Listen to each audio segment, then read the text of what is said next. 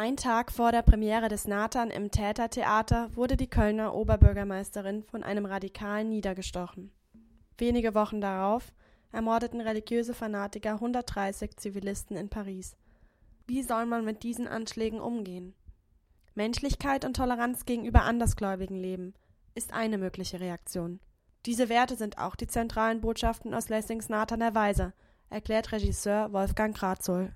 Manche bezeichnen es als Stück der Stunde, weil ja der Nahe Osten leider nicht zur Ruhe kommt. Und der Nathan spricht in der Ringparabel von der Versöhnung oder von einer Lösung, welche Religion die beste sei. Aber das hat mich nicht so sehr an dem Stück gereizt. Mich hat an dem Stück die herrliche Sprache gereizt, dann die herrlichen Charaktere. Die Inszenierung dauert noch circa dreieinhalb Stunden und das, obwohl einige Stellen aus dem Originaltext herausgekürzt wurden. Die Sprache Lessings wurde ganz bewusst nicht verändert. Trotz der jahrhundertealten Sprache kamen die Zuschauer mit. Also man musste sich am Anfang ein bisschen einhören auf die Sprache, auf die Formulierungen, aber ähm, ja, man wird so mitgenommen, dass man das irgendwie auch vergisst und wirklich gut mitkommt. An einigen Stellen erkennt der Zuschauer, dass der Text ganz so original doch nicht ausgesehen haben kann dass er stellenweise verändert wurde. Und es gibt auch überraschende, aufschreckende Szenen.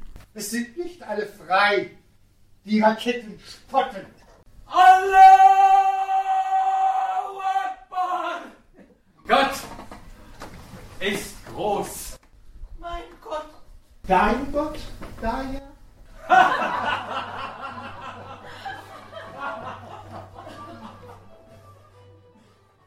Die Theateraufführung bringt einen ebenso ins Grübeln wie der Originaltext. Der Hass zwischen den Menschen, der im Nathan thematisiert wird, ist leider immer noch nicht überwunden. Wie alles besser werden könnte? Regisseur Wolfgang Grazow hat eine genaue Vorstellung.